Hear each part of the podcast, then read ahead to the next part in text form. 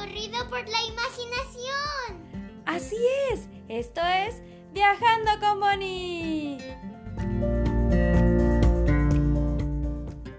Nuestro paseo por este lugar termina aquí, justo donde lo empezamos. Para que podamos conocer qué pasó en esta plaza, qué mejor que entrevistemos al mismísimo Zócalo. Acompáñenme en este último capítulo por el Zócalo con mi entrevista. Buenas tardes, señor Zócalo. ¿Cómo está? Me encuentro muy bien, porque de los más de 500 años que tengo, he pasado por muchos cambios, y estos me mantienen muy activo. Ah, qué bien. Pues platíquenos sobre quién es usted. Por supuesto, como puedes ver, actualmente soy una plaza sin ninguna construcción encima, solo esta bandera y algunos huequitos por los que entra la gente al tren subterráneo, la línea 2 del metro. Así se llama por lo que he escuchado. Estoy orgulloso de ser una de las cinco plazas más importantes a nivel mundial. Compito con Tiananmen en China, la Plaza Roja de Rusia o la Plaza de San Pedro en el Vaticano. Eso lo dicen a cada rato las personas que vienen a hacer reportajes desde aquí, encima de mí. Sí que es motivo de orgullo todo lo que nos dice. ¿Y cómo fue su origen? ¿Cómo creció? Platíquenos sobre su vida y de los cambios que nos comentó. Siempre he llamado la atención. Nací como una isla que era el recinto religioso del Templo Mayor de la ciudad mexica, de Nochtitlan. Pasé así muchos años, hasta que vi cómo destruyeron ese templo. Usaron esas piedras y de otros edificios del imperio mexica para reforzarme y convertirme en un piso fuerte y firme. Ahí me bautizaron como Plaza de Armas. Uy, pero fui cambiando de nombre varias veces después de eso. Fui la Plaza Principal, Plaza Mayor, Plaza del Palacio. Cuando comenzó a construirse la catedral, a mí me colocaron al centro lo que le llamaron una picota, donde se quemaban, ahorcaban o torturaban a las personas que no apoyaban a la iglesia o no seguían la religión. Vi sufrir mucha gente ahí. Posteriormente, que comienzan a construir sobre mí un mercado, le llamaban el Parián, dejaron libre solo una parte muy pequeña frente a la catedral y el palacio virreinal.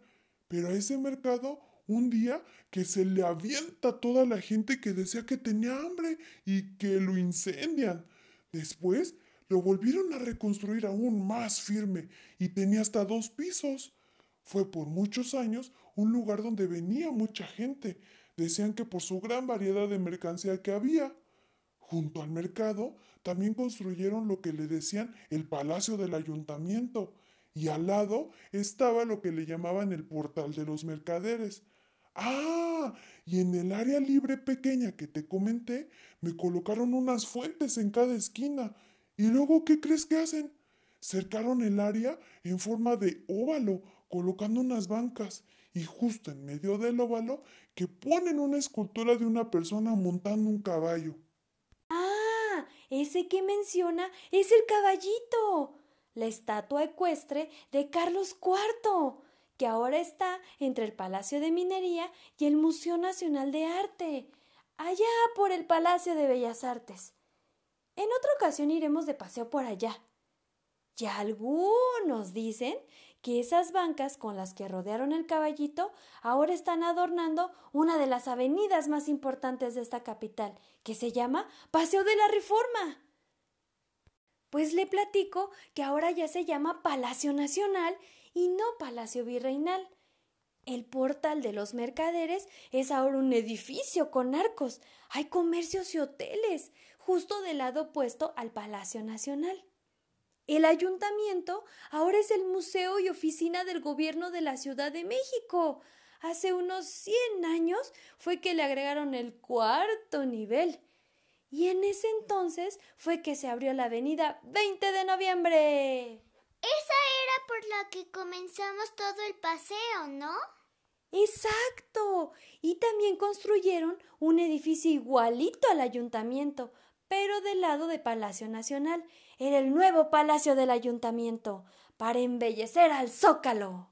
¡Guau! O sea que no siempre fueron dos edificios igualitos. Uno es más reciente. Así es. Bueno, dejemos que el señor Zócalo nos siga platicando porque esto está muy bueno. Pues ese caballito lo tuve yo, pero en eso llegó una batalla.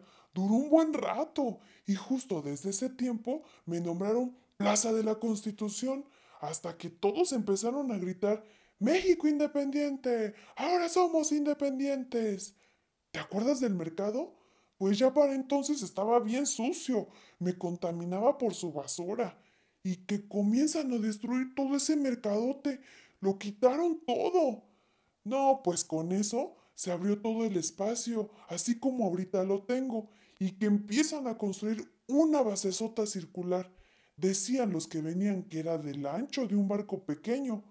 Mucha gente venía a platicar a sentarse sobre esa base. Total, esa base se utilizó después para colocarle encima una fuente y luego... Pues por esa plataforma nosotros le conocemos como Zócalo. Pues fíjate, de ahí mi apodo. Sobre esa base también se colocó un kiosco. Uy, le decían a cada rato que era muy parisino. Luego me estuvieron chuleando mucho. Tenía hasta árboles encima, pero por todos esos cambios la base la fueron hundiendo dentro de mí. Después de eso, también siguieron algunas invasiones y que llega la celebración de los 100 años, según que de la independencia. Me arreglaron bien bonito, aunque luego luego comenzaron otra vez con peleas, con bombas y disparos frente al Palacio Nacional.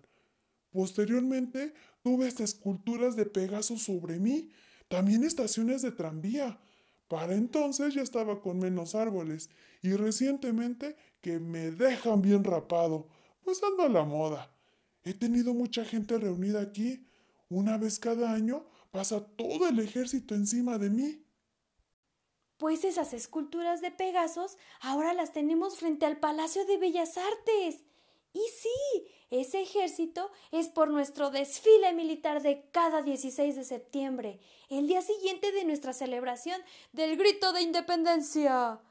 Esta tradición empezó a tener mayor auge hace unos 100 años y también de iluminar los edificios que lo rodean a usted durante las fiestas patrias de septiembre y durante Navidad cada año. Pues así he venido creciendo. ¿Cómo ves? Muy interesante. Usted ha sido el centro de todo México. Ha visto la historia de nuestra evolución. Quiero agradecer el tiempo que nos dio para esta entrevista y seguiremos cuidándolo, porque es el corazón de nuestro país. Hemos recorrido, bailado, dibujado, contamos historias, leyendas. Pero por ahora estamos terminando este paseo, que fue solo por fuera de todos esos edificios. Ya estaremos regresando para explorar el interior de ellos. Lo haremos en otro paseo de Viajando con Bonnie. Síguenos, comparte estos viajes y ayúdanos a promover este gran México.